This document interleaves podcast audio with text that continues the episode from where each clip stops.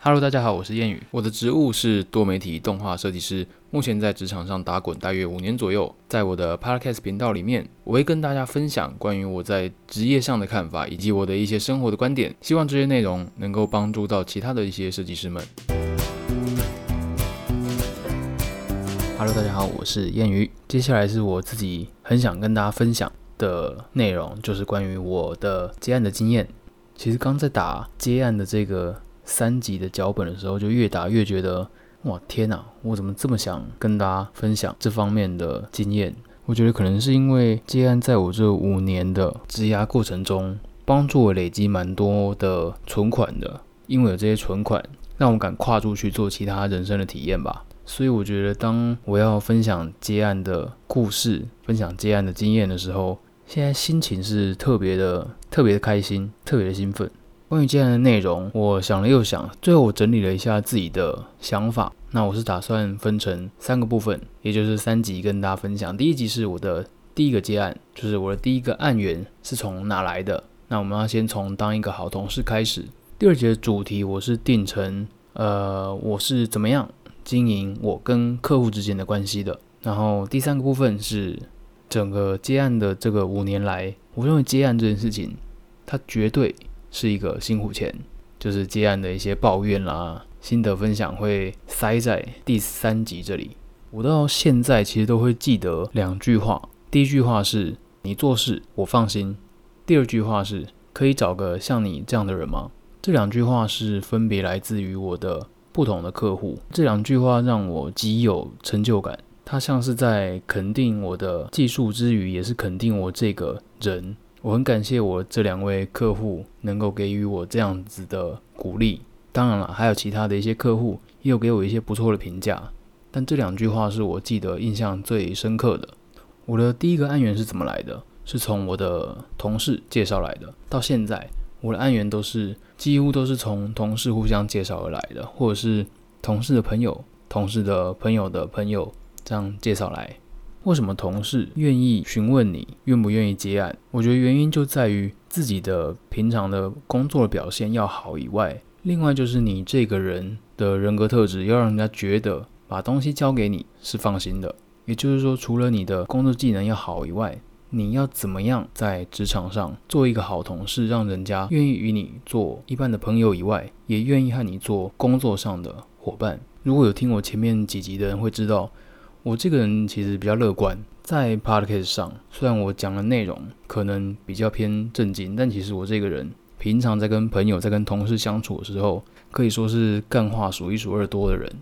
可是我和同事的相处过程中，我都是一个蛮随和的人。另外就是，我会很愿意跟同事分享我自己拥有的东西，我拥有的经验，即便刚出社会的我很渺小了。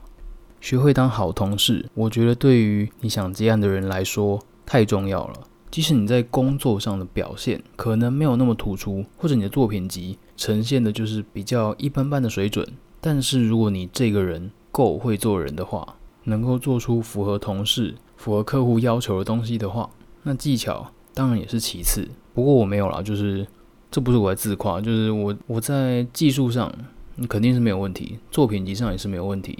然后做人方面，我相信自己相信更是没有问题啦。就是到目前为止，我还是会跟第一间公司的同事偶尔就是会约个吃饭啦，然后聊聊彼此过得怎么样。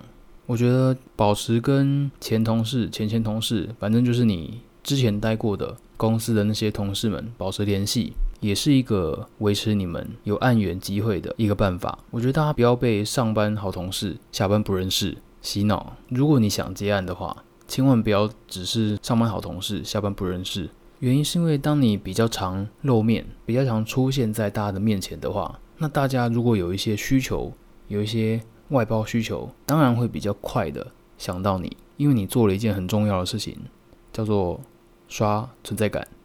刷存在感，我觉得是非常重要的。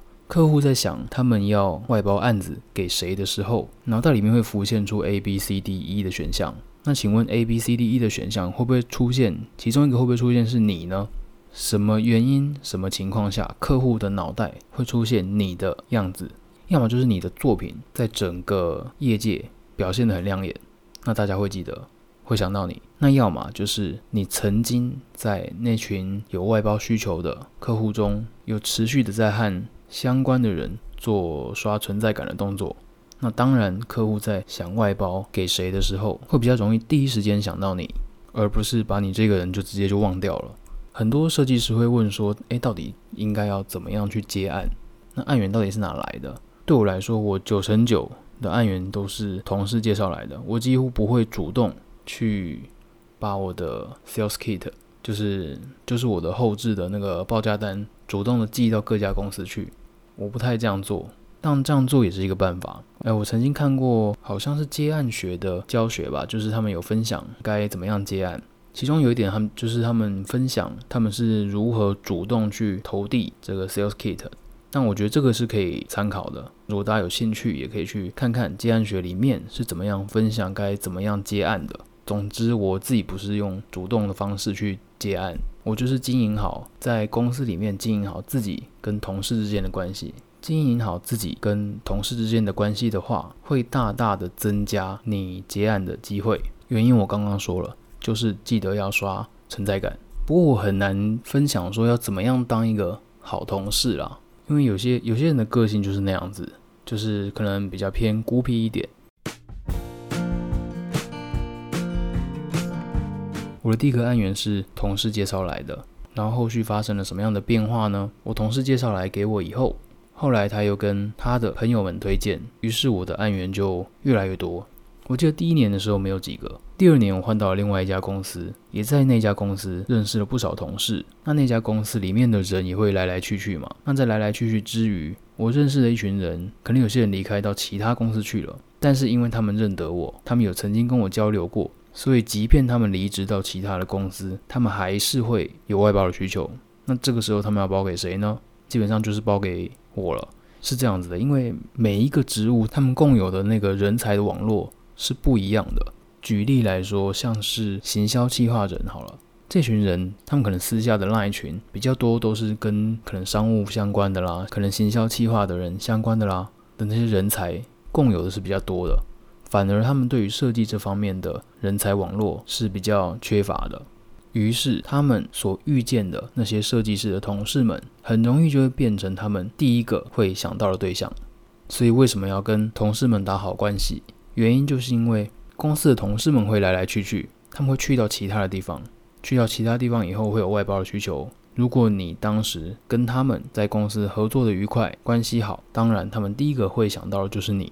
我第一间公司的某个同事，我跟他很要好，他一直到现在还是会有一些外包的需求会问我。我们认识应该有四五年了，所以其实不要放弃任何一个去跟职场上的同事们交朋友的机会，不论对方的年纪大年纪小，我觉得在职场上你就是表现出自己工作认真的一面，以及你合群的一面。合群的意思不是说每次同事揪团啦，还是怎么样，你都要一定要跟，一定要去刷存在感，不是。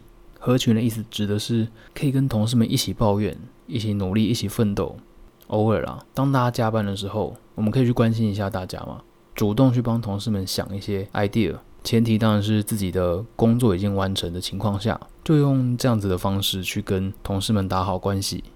不要认为说跟人家打好关系是你一定要给人家什么实质的东西，并没有让人家看见你是有心帮他解决他的问题的时候。我觉得彼此之间的关系，彼此之间的那个羁绊是会更深的。把同事当成就是你的战友，你们就是一起为了某一个目标共同努力的战友，你们一起打倒一个 BOSS。用这样的方式去跟同事们相处，我相信当彼此分道扬镳了以后，他们有接案的需求，他们会找到你。所以说，第一个案源怎么来的？你可以是去投一些外包网站，你可以是自己去主动的把你的报价的单。寄到各个公司去。如果你是多媒体的设计师的话，其实你可以把你的 sales kit 寄给一些 YouTuber 看看，因为现在 YouTuber 蛮多关于影片的需求嘛。那如果你是多媒体类的相关的人才的话，你可以用这种方式。那如果你不是，你还是可以制作一份自己的一个 sales kit，然后寄到不同的公司去，因为有寄才有机会。那总结一下，总之就是你要当一个好同事，先从好同事当起，好吗？好了，那今天的分享就到这里，我们下次再见喽，拜拜。